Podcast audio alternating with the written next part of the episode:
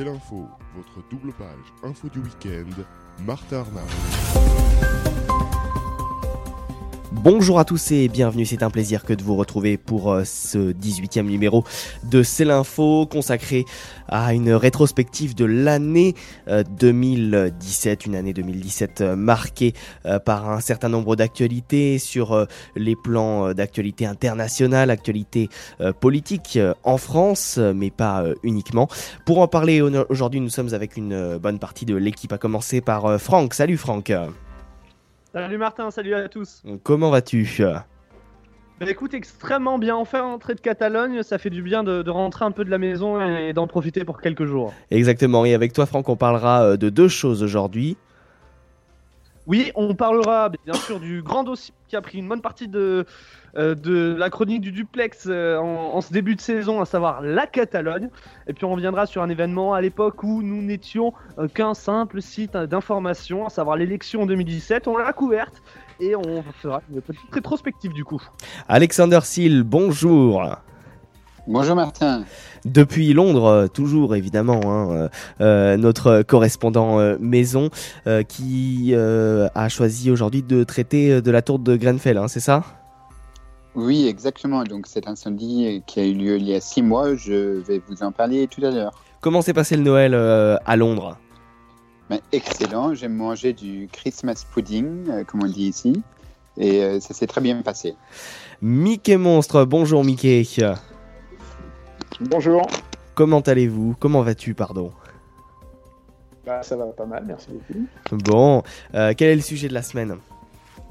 Et de l'année même. Le sujet de la semaine, c'est l'intelligence artificielle à travers les jeux comme euh, le tarot, la belote, euh, le bridge et le poker.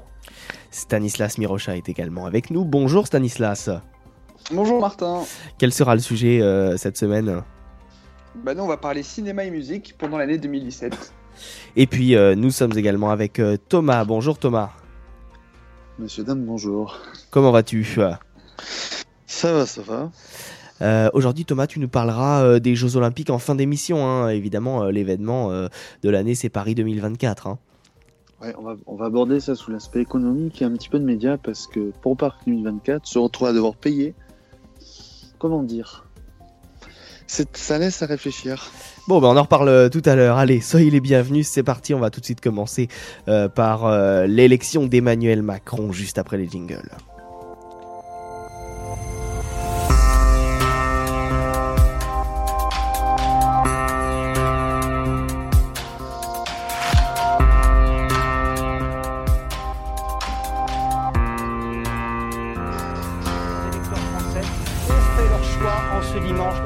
2017. Qui succédera à François Hollande? Qui sera à la tête de l'État pendant les cinq prochaines années? Réponse dans moins de 10 secondes.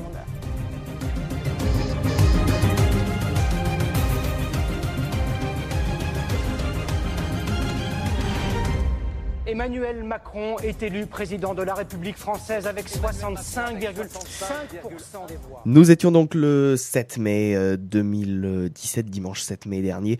Euh, Emmanuel Macron, donc 39 ans, à la tête de son mouvement En Marche, a causé la surprise dans le paysage politique français en remportant le premier tour de l'élection présidentielle française devant les candidats de la droite François Fillon et du Parti socialiste Benoît Hamon. Deux semaines plus tard, donc euh, au second tour, euh, alors que plusieurs redoutaient une victoire euh, du Front National, Emmanuel Macron a battu Marine Le Pen. Franck, vous avez été reporter, vous étiez reporter et tu étais toujours effectivement à l'époque hein, pour pour C'est l'info et tu as pu suivre un certain nombre de débats, des débats très animés. Ben, c'est ça, on a, couvert tout d'abord euh, les primaires de la droite et ensuite de la gauche. Euh, on a pu euh, suivre donc forcément l'élection d'un côté pour François Fillon et puis de l'autre côté celle de Benoît Hamon pour le socialiste. donc des primaires qui se sont déroulées, on va dire, d'une façon correcte, qui se déroulent des, des primaires basiques. Et puis petit à petit, on a pu suivre tout d'abord les choix qui se sont faits entre chaque côté des partis. Emmanuel Macron pour euh, En Marche, également le choix de certains politiques de finalement ne pas se représenter, euh, comme euh, celui euh, de hum, François Bayrou, qui est président du MoDem et qui a préféré s'affilier à, à Emmanuel Macron. On, a, on avait pu le rencontrer justement à, à ce sujet juste après avoir annoncé cette décision. Et ensuite, on avait également couvert le meeting d'Emmanuel Macron à Pau. C'était un meeting assez important parce que tout simplement aux côtés euh, de euh, François Bayrou, un de ses euh, principaux soutiens, et c'était un meeting assez impressionnant. Je vous rappelle juste que vous avez le, l'article et notamment le reportage vidéo qu'on avait fait sur place sur notre site internet c-l'info.fr. Et après tous ces meetings, il y a eu bien sûr les journées d'élection, les deux journées d'élection qui étaient à suivre là aussi sur notre site internet, qui ont mené à l'élection, tu le disais Martin tout à l'heure, début mai, l'élection d'Emmanuel Macron à la présidence de la République. Eh bien oui, hein, c'est intéressant effectivement. euh, euh, voilà, une telle euh, élection euh, marquée par par de nombreux événements. Ça a commencé donc dès le 24 janvier avec l'affaire l'affaire Fillon, hein, où le Canard enchaîné avait révélé que l'épouse de François Fillon, Pénélope, avait été rémunérée huit ans durant comme attachée parlementaire de, de de son mari. Alexander, justement, toi qui es à Londres, qui suis pour nous l'actualité anglaise, comment a été euh, cette campagne Oui, la- cette campagne était totalement folle euh, pour tous les Britanniques, euh, surtout pour les médias, parce que si François Fillon aurait été candidat à, une élection en Grande-Bretagne, et, ben, il aurait dû démissionner tout de suite avec une telle affaire. Et c'était une campagne imprévue aussi, parce que tout le monde avait pensé après la primaire de la droite que François Fillon allait devenir le prochain président de la République. Et c'était totalement fou, euh, cette euh, présidence. Tout à fait, Euh, tout à fait. Et, euh, et, et pour euh, continuer sur cette euh, élection, Stanislas, euh, il faut le dire, hein, euh, cette élection a été extrêmement suivie. Stanislas, toi qui es un spécialiste euh, de, des nouvelles technologies, euh, des Oui. réseaux sociaux, cette élection a été extrêmement suivie euh, sur les réseaux sociaux. On avait lors des soirées euh, donc de débats sur euh, TF1 et, Oui. et France 2 des top tweets euh, absolument ha- hallucinants. Absolument. Twitter, euh, comment dire, tous les twittos s'étaient réunis pour ces soirées électorales et commenter les débats, notamment le fameux débat euh, Marine Le Pen, euh, Emmanuel Macron, qui a été tweeté, je crois qu'il est resté top tweet jusqu'au lendemain mi- midi à peu près. Donc encore beaucoup de réactions même après le débat. Un débat qui a été, personnellement, j'ai donné mon avis, hein, bien mené par Emmanuel Macron grâce quand même à l'aide de Marine Le Pen, mais ça tout le monde le savait, la pauvre. Euh, je pense qu'elle paye encore ce débat euh, aujourd'hui. Mais oui, sur Twitter, euh, et d'ailleurs, c'est d'ailleurs ce qui a fait perdre au final Marine Le Pen. Tout s'est joué sur Twitter et euh, lors de ce débat. Exactement, exactement. Est-ce que Mickey Monstre euh, euh, nous a rejoint? Oui, le monstre est parmi vous. oui. Alors, Mickey Monstre, oui, je, je, vous, je te posais une question tout à l'heure euh, sur, euh, sur Marine Le Pen et sur la, la façon dont, effectivement, elle était passée de l'ombre, euh, enfin, de la lumière à l'ombre euh, entre le premier euh, et le second tour. hein. Oui, bah, c'était un peu sur. Bah, déjà, je pense qu'elle est passée de l'ombre à la lumière, enfin de, la lumière à l'ombre plutôt, comme pour reprendre ce que tu disais, euh, à la fin du premier tour. Parce qu'on s'attendait, enfin en tout cas moi je m'attendais à ce qu'elle sorte première du premier tour et non pas seconde. Ça c'était la, la première chose. Je pense que ça c'était déjà un petit euh, coup d'arrêt à sa campagne. Euh, après, elle a essayé de jouer une, euh, une campagne de mou, d'une une tactique de mouvement qui a un peu marché, mais qui n'a pas été suivie d'effet quand elle est venue voir les, euh, les salariés sur le parking, en prenant par surprise Macron, qui était assez furieux de ce qui se passait. Et c'était pas mal du tout. Et finalement, au moment où on, on l'attendait le plus sur le débat, elle s'est crachée complètement euh, de façon assez inexplicable. Certains disent que c'est parce qu'elle ne bosse pas assez. Euh, bon, on a, on a entendu toutes sortes de choses. Moi, j'ai du mal à expliquer un peu cette, euh, cette débandade dans le débat. Je pense que ça peut être la tension aussi, le fait de toujours cette fameuse dernière marche. Et généralement, on dit que euh, Macron est très bon en face à face hum, hum. mais il n'est pas très bon quand il y a beaucoup de gens. Il était plutôt nul d'ailleurs euh, quand, quand il y avait tout le monde. Mais en face à face, il, il, est très très bon. Et je pense qu'elle l'a un peu sous-estimé, même beaucoup sous-estimé. Oui, pour un débat. on peut pour, voir pour- qu'il lui, pour un débat qui avait il est capable de parler été- aussi avec, euh, avec aucun dossier, euh, avec euh, du stabile, des stabilo boss et des post-it partout. Quoi. Lui, il vient, il vient, il a tout dans la tête. Donc ça, il y, avait aussi euh, cette, cette image, et je pense qu'elle a paniqué complètement. Ils ont très mal préparé le débat. Je pense que c'est une défaite collective. Ils ont très très mal préparé le débat. Ils ont essayé de le choper pour des trucs où il était chopable parce qu'il a quand même des casseroles énormes. Il a gagné beaucoup d'argent euh, quand il était euh, chez, euh, chez Rothschild. Cet argent a disparu. Il a failli avoir, il a eu un redressement fiscal. Elle a essayé de parler de tout ça, mais de façon très maladroite. Et euh, je pense que malheureusement, elle s'est laissée euh, prendre par ses nerfs et son émotivité.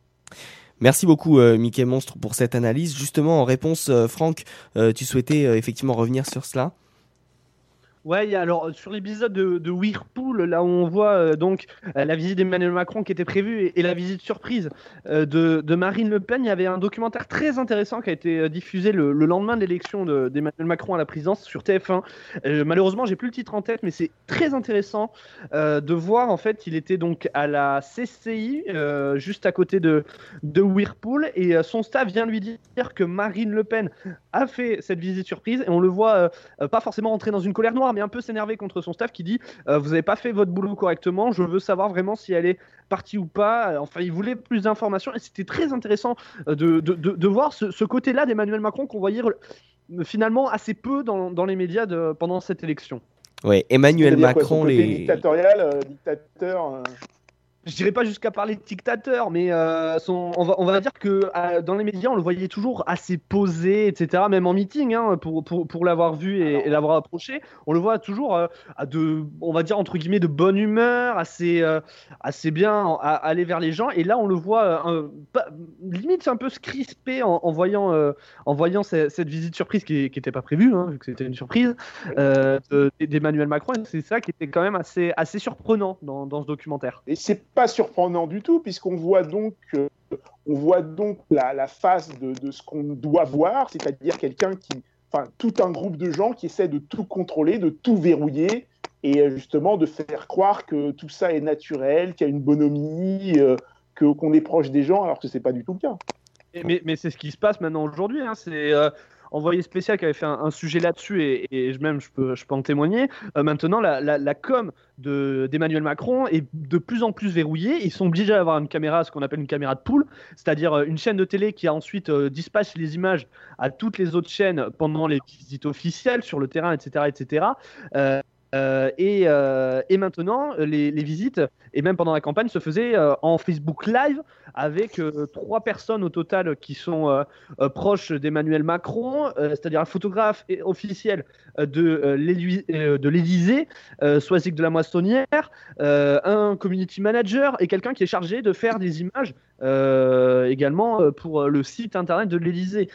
C'était pas le cas avant parce que l'Élysée récupérait directement les images du pool, alors que là, c'est l'Élysée qui réalise ces images et c'est-à-dire l'Élysée qui choisit quelles images vont être diffusées sur son site internet euh, qui va servir euh, notamment à, à arroser entre guillemets euh, certains médias qui euh, n'ont pas accès à ce pool. Et alors justement, quand, Dictature quand Emmanuel Macron justement critique euh, le média russe Russia Today euh, ainsi que Sputnik, Russia Today qui euh, a commencé sa diffusion euh, juste avant Noël, le, le 18 décembre, euh, et qui est donc euh, le média incarné par la Fédération de Russie, financé par le gouvernement Poutine, et qui donc en s'implantant en France vise à, à implanter également d'autres idées et un, un plus fort pluralisme. Qu'est-ce que cela vous inspire? Et surtout quand Emmanuel Macron critique ces médias-là, euh, que, que- qu'est-ce qu'on peut en penser, Franck?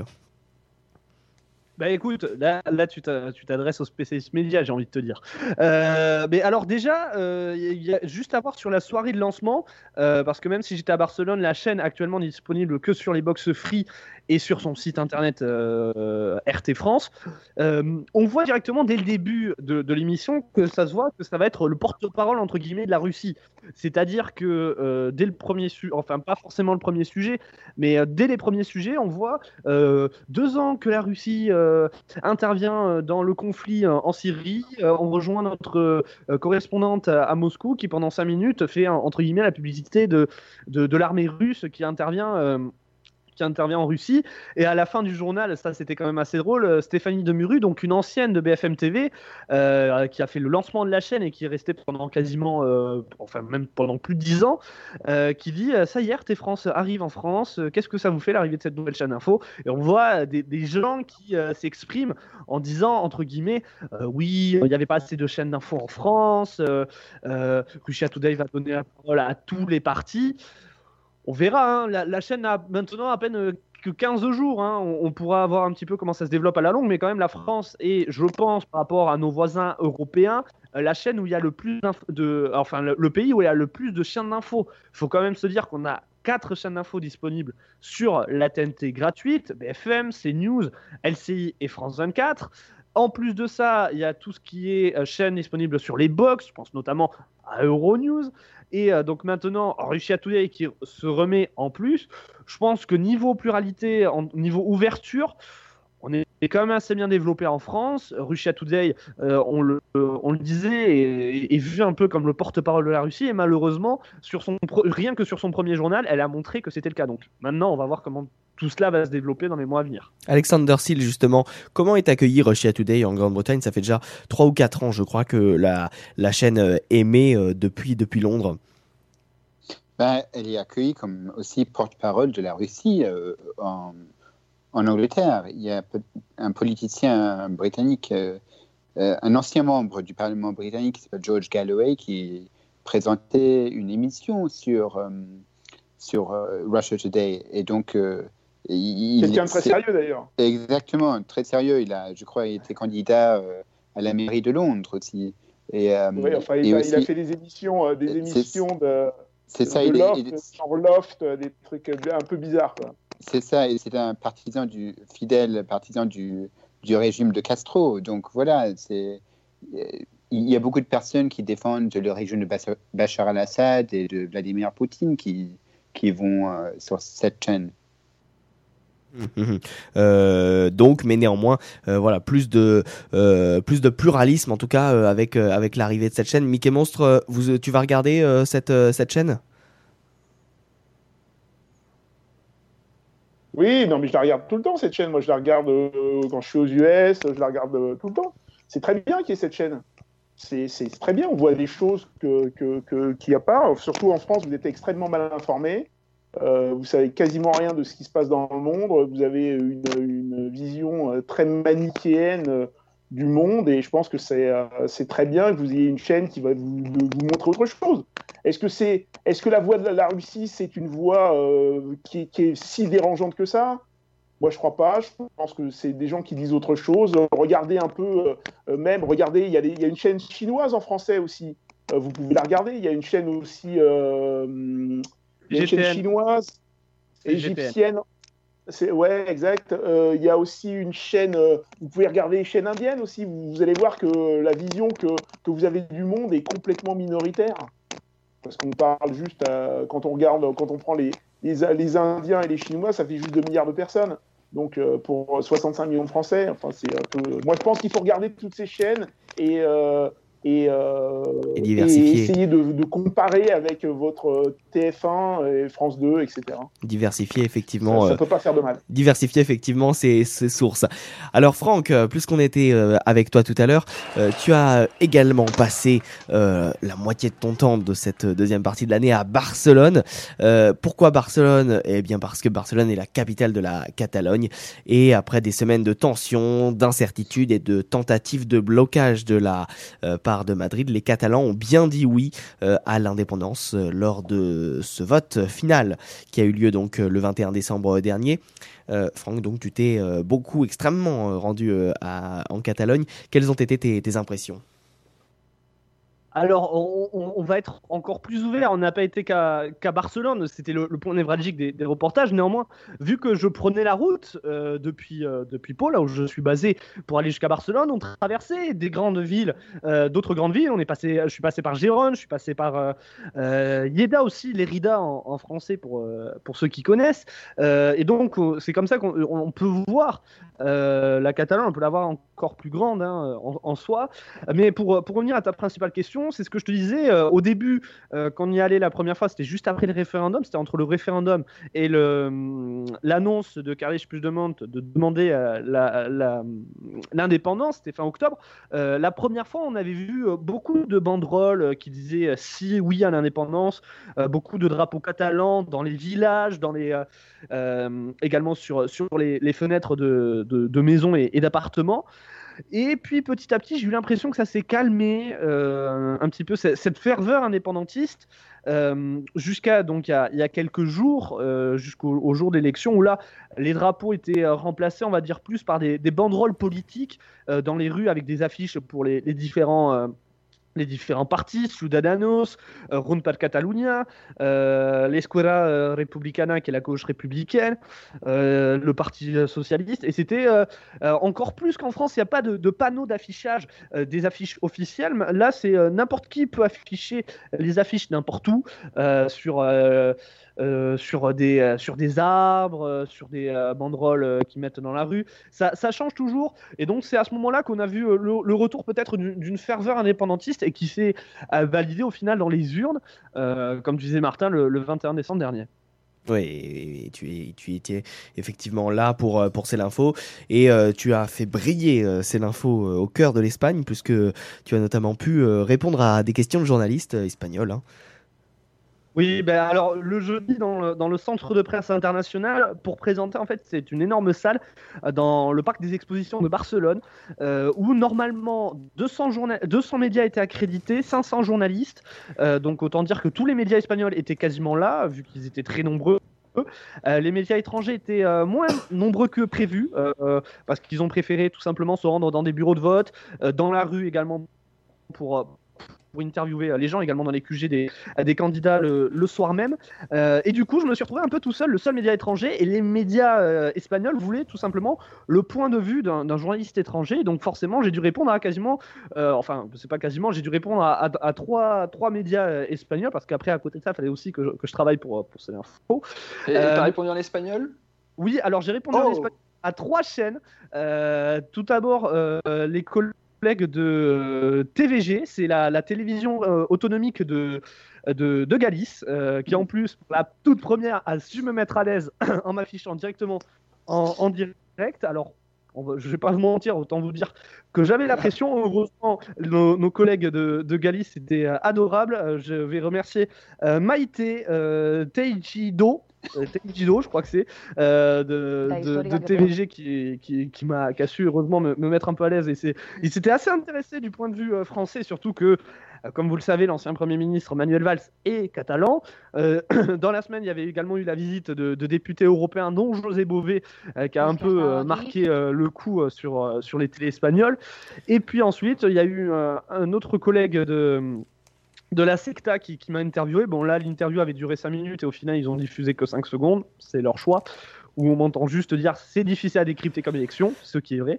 Et puis une troisième euh, collègue, Blanca Nunez, que, que je salue euh, si, elle nous entend, euh, qui, est de la, qui est de Siete TV, la, chaîne de la région de Murcie. Et là, j'étais en duplex justement, petit extrait justement, quand même, parce que ça, ça, ça vole des tours. Écoutez.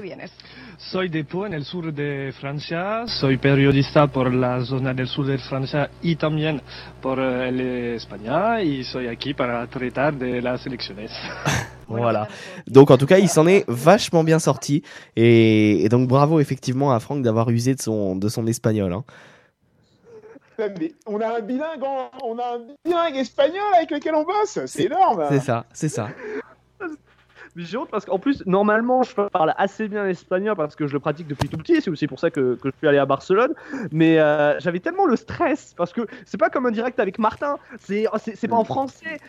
sur, mes fiches, normalement, il y a que des petits tops. Là, j'avais mis Google Traduction pour être sûr de bien d'être sûr que je dis la, bonne chose. Parce que si je dis un mot différent de l'autre, les gens ils vont comprendre que dalle.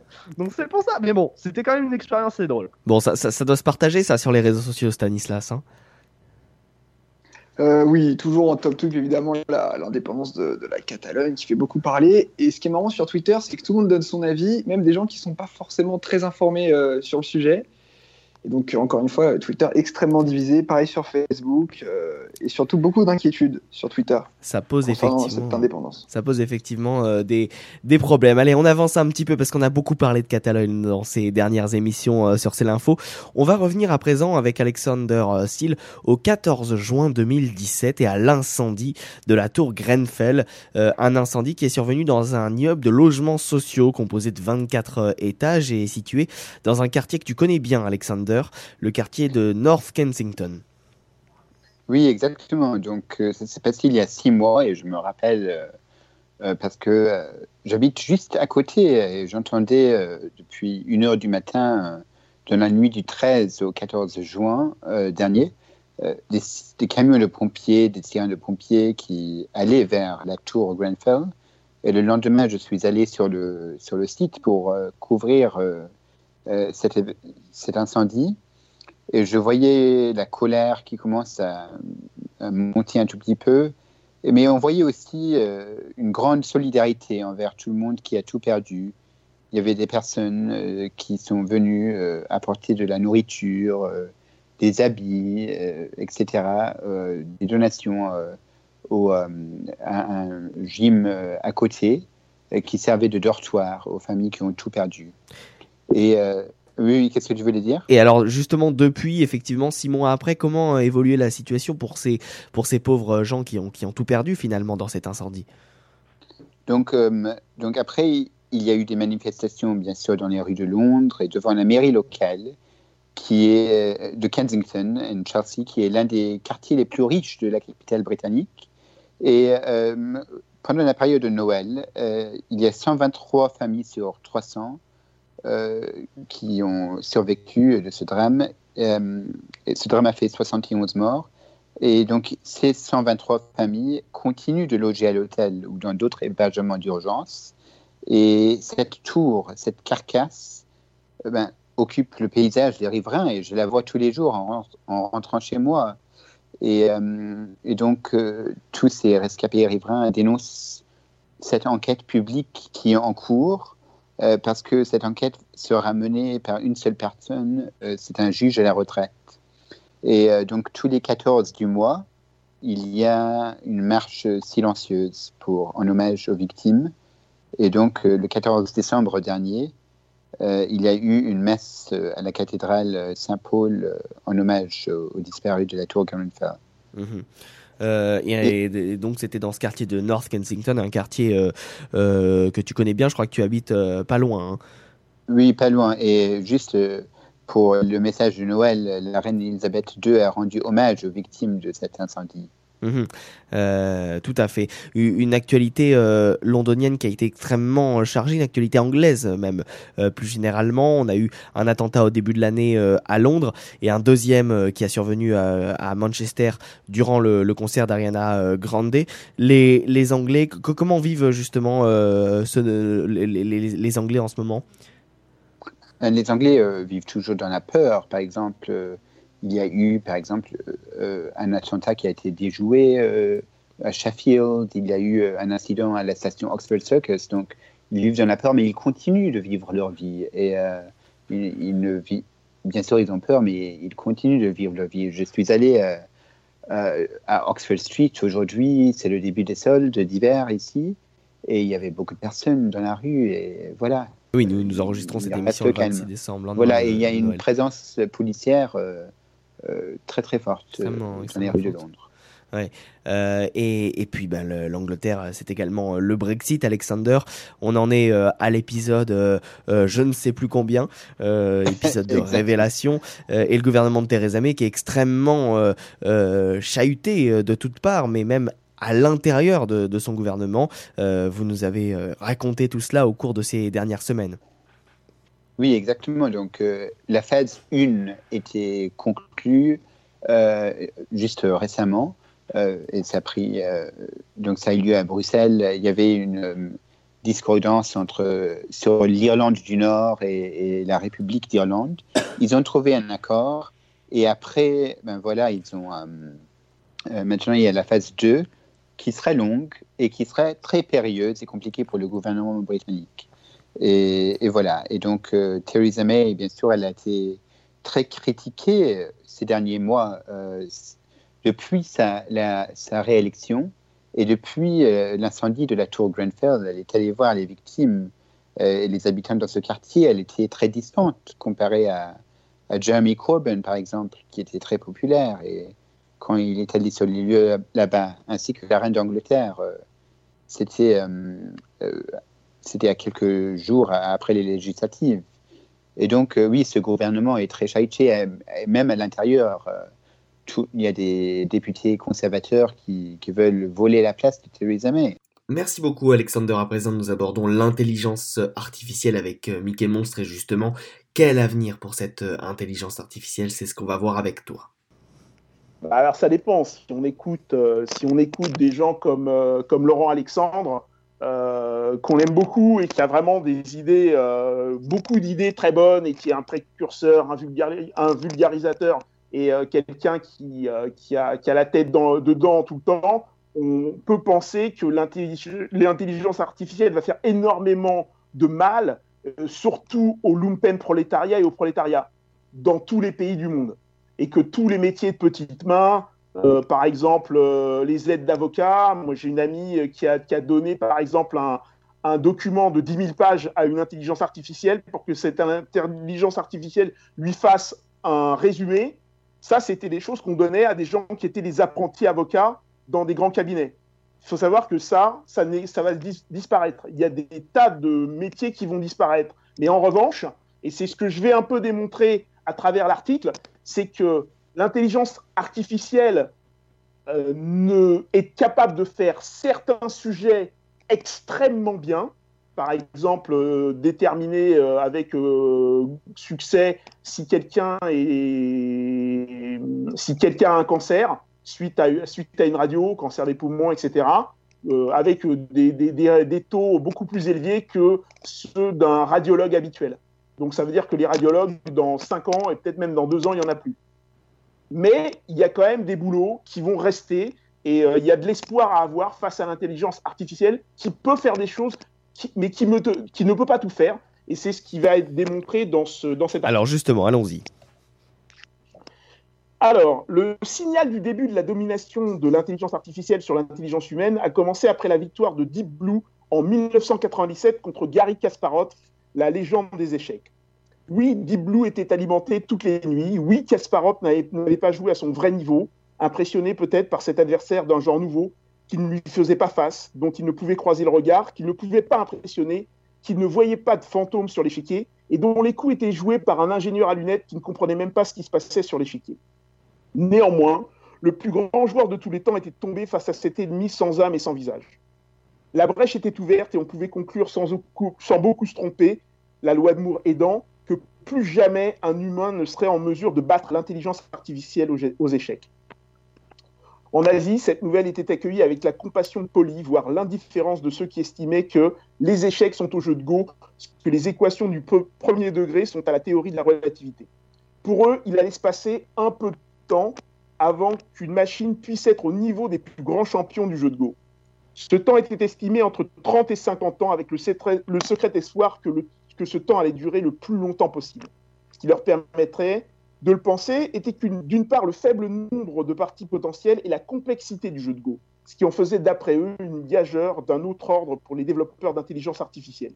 Mais, surprise, surprise, en mars 2016, une GAFA s'en mêle et plus de dix ans avant les meilleures prévisions, le système AlphaGo, construit par Google, réussit successivement à battre Lee Sedol, une des légendes du jeu, et Keiji, le champion du monde en titre coréen.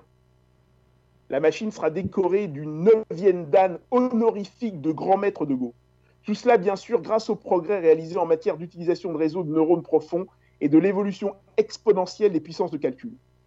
La société Alphabet, voulant faire encore mieux, va encore améliorer son logiciel et le faire écraser le précédent, le précédent déjà contre les joueurs humains. Jusqu'où cela va-t-il s'arrêter?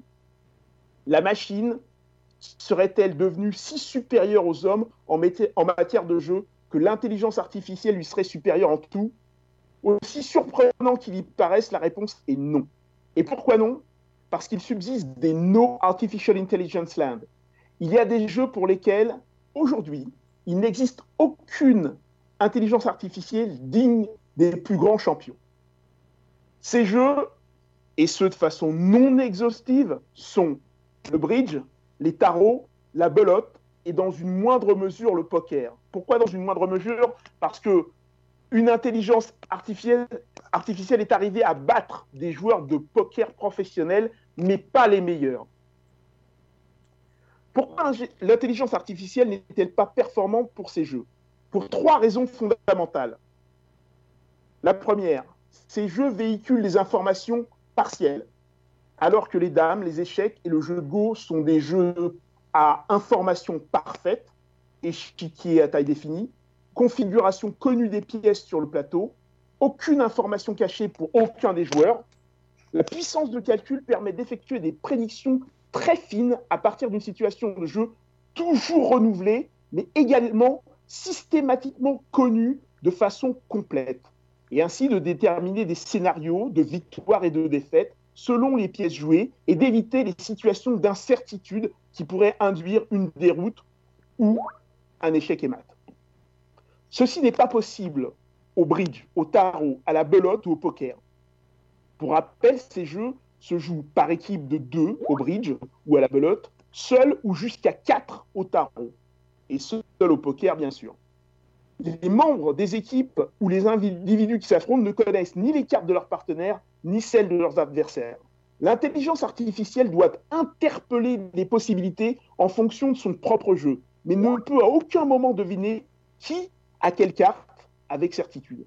L'IA en est réduite à opérer des déductions et à faire des calculs de probabilité difficiles car ils dépendent de très nombreux paramètres, la carte d'entame ou les appels que feront les adversaires lors de leur défense. Pour le poker, les flops ou les relances, par exemple. Lorsqu'on joue au bridge, alors, deuxième raison fondamentale, le système d'enchères et de mise. Lorsqu'on joue au bridge, au tarot, à la belote ou au poker, on joue en réalité à deux jeux. L'un est un jeu de cartes classique, avec des atouts, des cartes sans atouts. L'autre, qui ressemble plutôt à une sorte de bataille, l'autre consiste à affronter aux enchères pour définir qui sera le meilleur contrat et avec quel atout. Cette phase d'enchère est compliquée parce qu'elle repose sur un système de conventions arbitraires décidées et travaillées par les deux partenaires en amont, dans le cas du bridge, ou par juste un joueur tout seul, euh, garde, contre, contre le chien, euh, au tarot. Ces conventions sont souvent liées à la pratique, à l'intuition et parfois à la volonté de mystifier l'adversaire. Comme par exemple au poker, où on peut faire semblant d'avoir un jeu, euh, un jeu qui n'est pas bon alors qu'en fait on a une paire d'as dès le départ. Troisième aspect fondamental, la dimension psychologique. contrairement à ce que l'on croit, le bridge, les tarots, la belote ou le poker recèlent une dimension psychologique et sociale très importante. S'il y a une composante sociale avec les joueurs qui jouent ensemble, ce n'est pas clair, dit Michael L. Littman, informaticien de l'université Brown. De l'ouverture avec le plus fort des atouts jusqu'au bluff, beaucoup d'informations peuvent, euh, euh, se déduire de l'attitude des joueurs à la table. Une hésitation de quelques millisecondes au moment de poser une carte peut parfois faire basculer un coup. En effet, cela peut déjà désigner que le joueur a le choix entre plusieurs cartes à jouer ou a le choix entre plusieurs cartes à poser et que le choix n'avait rien d'évident. Et cette information permet de remonter une chaîne de raisonnement qui pourra ensuite aboutir à un choix de plan de jeu qui n'avait rien d'évident en l'absence de cette information cruciale. Et pour l'instant, l'intelligence artificielle n'est pas capable de se, servir de cela. Selon Simon Lucas de l'Université d'Essex au, au Royaume-Uni, il reste encore beaucoup à faire avant que l'intelligence artificielle ne dirige le monde. Dans le monde réel, vous avez souvent beaucoup plus de choix que dans un jeu de cartes. Les possibilités sont plus ouvertes, dit-il les algorithmes ne sont pas spécifiques au jeu et pourraient être appliqués et être à toute situation nécessitant une réponse basée sur des informations imparfaites. Il y a des applications dans la cybersécurité, les négociations internationales par exemple, les installations militaires, les ventes aux enchères et plus encore, comme renforcer la lutte contre les infections en considérant les plans de traitement comme des stratégies de jeu. Si l'on veut apprendre à mieux lutter contre les maladies, même si on n'a pas de médicaments supplémentaires à disposition, on peut les utiliser simplement plus intelligemment. En un mot commençant, les jeux mènent à, les jeux mènent à tout, à condition d'en sortir. Merci beaucoup euh, Mickey Monstre donc euh, de nous avoir parlé donc de cette intelligence euh, artificielle. Est-ce que Stanislas, voilà, qui est un peu notre spécialiste euh, nouvelle technologie ici à C'est l'info, euh, est-ce que Stanislas a peut-être euh, un petit avis sur euh, cette intelligence artificielle? Alors, euh, tout d'abord, on va revenir sur l'intelligence artificielle euh, fait disparaître des métiers et euh, des emplois. Si j'ai bien compris, c'était le début euh, de la chronique. Alors, Oui. d'un côté, oui, mais en même temps, on n'a pas, autant- on n'a pas attendu d'avoir euh, créé l'intelligence artificielle pour que les emplois disparaissent et des métiers disparaissent aussi. Voilà, c'est pas à cause de l'intelligence artificielle que ça y est, euh, des métiers vont disparaître. Mais par contre, là où c'est vraiment intéressant l'intelligence artificielle, c'est effectivement, mais il l'a dit, c'est de gagner en précision, notamment dans le domaine médical, ça va être hyper important. Et surtout, euh, les nouveaux métiers, ça va être de, de gérer ces intelligences artificielles, de travailler avec elles, de, de les surveiller, parce que l'homme apporte autant à l'intelligence artificielle que l'intelligence artificielle apporte à l'homme, finalement. Moi, je suis persuadé, persuadé que de ça, d'une part. Bah, Jusqu'à ce qu'elle prenne conscience d'elle-même et qu'elle décide que l'homme ne lui sert à rien. Oui. Mais bon, Bah oui, mais ça, c'est, est-ce qu'un jour on va y arriver C'est une chance non nulle. Si on parle en mathématiques, c'est une chance non nulle. D'accord, il y a une probabilité que ça arrive, mais admettons. Euh, Après, est-ce que l'homme est capable d'aller programmer quelque chose qui potentiellement serait plus intelligent que lui, dans le sens où lui aurait pas pensé qu'il aurait pu se rebeller Euh, Ouais, c'est possible en fait. C'est possible. C'est- quoi les, Qu'est-ce qui manque à l'intelligence artificielle? Il lui manque la un- créativité. Voilà, La créativité. humain.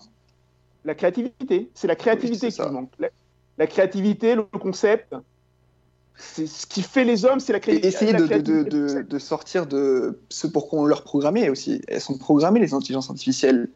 Elles peuvent pas euh, dépasser de leur programmation en soi. Elles peuvent pas penser par elles-mêmes qu'autre chose qu'on leur a inculqué.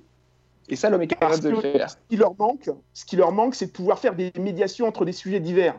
C'est ça. Mais mais il y a un moment où ces médiations, elles vont pouvoir les faire. À partir du moment où une intelligence va, va, va, va avoir tout le savoir humain et qu'elle va pouvoir non plus le travailler en vertical, mais à l'horizontale, et qu'elle va pouvoir faire les connexions, elle nous sera mille fois, enfin mille fois, un milliard de fois supérieure.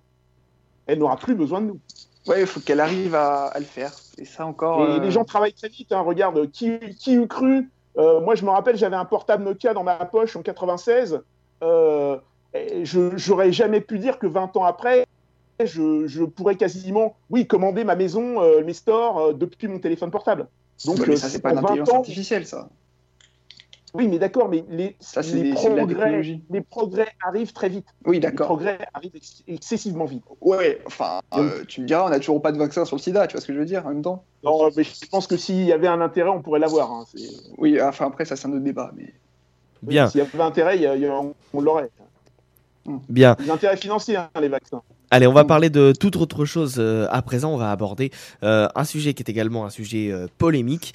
Euh, et euh, ce sujet, eh bien, il commence par cela. Conformément à la décision unanime prise à l'occasion de la séance, session du mois de juillet, nous allons maintenant ratifier l'accord tripartite en choisissant Paris comme ville hôte des Jeux Olympiques 2024 et Los Angeles comme ville hôte des Jeux Olympiques 2028. Voilà, nous étions donc le, le 14 septembre 2017, 14 septembre dernier. Bonjour Thomas, Bonjour à tous. comment vas-tu? Ben, ça va, hein, parler de Paris 2024, c'est comme parler des jeux de d'Anne Hidalgo qui euh, a gagné ces jeux. Euh, au début de la candidature, elle était en complète refus de la proposition de, de, de- François Hollande de soutenir euh, Paris 2024, mais au fur et à mesure du temps, au fur et à mesure du mois, et en mettant pour une fois des gens avec une part de compétences, Euh, elle a ses jeux, ses, ses jeux à elle. Maintenant, le, le plus dur dans l'histoire, ça va être de aujourd'hui, en 2017 jusqu'en 2024, donc jusqu'au mois d'août, à tenir les délais. Et derrière, ce- ce- cela s'annonce comme un, tout un cheminement économique, politique et médiatique. Politique, parce qu'il va falloir aussi faire face à des potentielles crises dans les diverses fédérations et. J'ai l'exemple du rugby, actuellement, où Bernard Laporte euh, a une potentielle mise en examen pour euh, favoritisme, détournement de fonds et j'en passe. Économique, car derrière, ces jeux doivent ram- ramener beaucoup d'argent et tenter de, de, de, de, de, ramener une part d'économie saine au, au pays. Médiatique, car pour le moment, ce seront des jeux diffusés dans leur intégralité, encryptés pour la première fois en France. Et aussi l'image de Paris, changer l'image de Paris, qui est une ville aujourd'hui où en termes de sécurité, tu te sens pas à l'aise. Donc, ce, qui, ce qui ça va s'annoncer compliqué pour elle, mais je pense pour Laura Flessel, pour toute la fédération, c'est pendant sept ans amener de la formation, amener de la, amener de la jeunesse et amener de l'envie aux gens de s'intéresser à, ces Jeux Olympiques. On, peut remarquer aujourd'hui que pour le moment, c'est beaucoup de Français le refusent, beaucoup de Français pour le moment sont contre. Il faudra aussi amener cet esprit euh, de rénovation pour les handicapés, par exemple. Je rappelle que la France a quasiment 20 ans de retard sur l'intégration du handicap dans le sport, dans la vie courante, dans tous les jours. C'est aussi essayer de les ramener dans les stades. C'est aussi essayer de, de leur donner envie de regarder du sport. Mais pour le moment, Paris 2024 à aujourd'hui, euh, le- on est le à aujourd'hui décembre, et ben c'est compliqué, Martin. C'est compliqué. J'ai une question à, te- à te poser. Euh, pourquoi Paris n'a pas eu les Jeux Olympiques en 2012 et maintenant elle a eu les Jeux Olympiques pour 2024 Si je te Qu'est-ce dis qui a changé? Bon, salut Alexander. Si je te dis le mot lobbying, si je te dis que les Anglais derrière ont été intelligents euh, à l'époque, donc c'était euh, Stephen Coe, Sébastien Coe, le- l'actuel Oui. président de l'I2AF, ils avaient des sportifs. Nous, à l'époque, on avait des politiques. Aujourd'hui, on, a des- on a des sportifs qui ont mené la candidature de Paris 2024. On- ils ont laissé les politiques se sont mis de côté, entre guillemets, et ont laissé les sportifs faire. Et aujourd'hui, petit à petit en France, on, on commence et on a les moyens en termes d'infrastructure, on a organisé les- la Coupe du Monde de foot, les, coupes du, les championnats du monde de handball, on a le- la Formule 1 qui revient, on, a la- on aura la Ryder Cup, on aura des événements. Donc aujourd'hui, la France, en termes de légitimité en- sur la scène sportive internationale, a le niveau. C'est les sportifs. Maintenant, Mm. tes sportifs, il faut les garder. Il faut, faut leur donner envie toujours de, de garder cette image positive du sport français. Maintenant, ça va être du travail sur 6 ans, 7 ans. Et donc, c'est pas. euh, je, sais que la loi olympique a été acceptée par l'Assemblée nationale avec la création du COJO. Euh, 200 000 euros, je crois, ils vont essayer de limiter le salaire du, président. Maintenant, c'est ramener les gens vers le sport. Donc, ça veut dire aussi les rendre accessibles. Et maintenant, on- peut commencer à extrapoler des questions qui vont être comment ramener les gens, comment les faire venir, comment leur donner envie. Ça, ça va être tout un cheminement politique. Les sportifs, moi, pour revenir à ce que ta question, Alexander, c'est les sportifs. Aujourd'hui, le sportif est au centre, du, est au centre du, du- de l'échiquier. Et ça jouer, c'est des Teddy Riner, des Tony Estanguet, euh, des Marie-Josée Perrac, des anciens. Des anciens. Euh, Teddy Riner nouveau, mais ancien dans le sens où c'est vraiment notre. C'est The Place to Me en France, c'est depuis titré. Même un Sébastien Loeb, je dirais un, un Romain Grosjean, euh, une équipe de, de hand, une- notre- nos équipes de hand. C'est tout ça, c'est des sportifs. Maintenant, le sportif est en avant. Alors Stanislas, Est-ce que je. Tu voulais réagir Oui, oui, absolument. Donc moi déjà, euh, quand j'entends des gens qui, qui disent qu'ils sont contre les JO, spécialement à Paris, donc j'aimerais bien déjà revenir sur la première raison, c'est les gens disent généralement ah ça va coûter trop cher. C'est ça. Alors, parce que, excusez-moi, hein, mais les JO, c'est quand même peut-être l'héritage du monde antique qui nous reste en 2017 et même maintenant jusqu'à 2024 et encore plus. C'est un des seuls héritages qui nous reste. Si, à partir du moment où on dit qui veut organiser les JO et que tout le monde dit ah bah non, moi je peux pas, ça coûte trop cher, les gars, à un moment, euh, ça coûte peut-être de l'argent, mais il faut le faire. C'est quand même. Grenoble, Gre- Grenoble, on vient de. Grenoble, faire euh, C'est quoi ça, ça veut dire quoi il faut le faire? Ben- qu'il y a- il y a- on n'a pas le droit de dire qu'on n'a pas envie de les faire Non, c'est que malheureusement aujourd'hui en France, on ne, on ne- personne ne voulait organiser les Jeux parce qu'on venait, la France venait de finir de payer Grenoble 68. Donc dans l'idée du Français, dans l'idée des Français, les Jeux Olympiques coûtent un bras. Alors au niveau du dossier, je vais faire très court. euh, il y a 95% des, des, infrastructures, il y aura très peu d'infrastructures. En gros, pour la France en 2024, il reste une piscine olympique à construire, un village olympique, et il restera désigné, si le surf est accordé, ce, il restera une manche à accorder. Il restera un site, un site à accorder. Euh, plus sur les nouveaux sports, mais pour le pour voilà. Donc c'est mais dans l'image, dans l'image aujourd'hui, organiser une, organiser un événement sportif, ça coûte plus cher que ce que cela rapporte. Oui, mais on le fait quand même. Tu vois parce, parce que, parce que derrière, parce que les valeurs du sport, parce que euh, ça rassemble les gens, parce que quoi les valeurs du sport aujourd'hui? Mais... du sport aujourd'hui, euh, quand tu sais que quand tu sais que quand tu as une vulgaire histoire euh, de, de, je prends l'histoire de, de actuellement, tout le monde en France, on a tous entendu des mecs te dire oui, mais il faut comprendre, il est asthmatique. Ouais, tu as raison, voir, je me souviens de l'affaire. J'ai deux trois exemples comme ça pour en avoir discuté avec des spécialistes, avec des, avec des spécialistes. Mais euh, ce que je veux dire par là, c'est que les valeurs du sport aujourd'hui dans l'esprit de beaucoup de gens, c'est révolu avec tout ce que tu vois à la télé aujourd'hui. Mais oui, mais tout ce qui est dopage, argent dans le sport, est-ce que le Neymar ça coûte trop cher, etc. Et ça n'empêche pas que les gens regardent le sport et en pratiquent. Vraiment, il y a beaucoup de monde qui s'intéresse au sport et beaucoup de monde le regarde. La, la, la seule preuve qu'il y a, c'est que pourquoi est-ce que les prix de, de la diffusion augmentent? Parce qu'en fait, il y a beaucoup de demandes.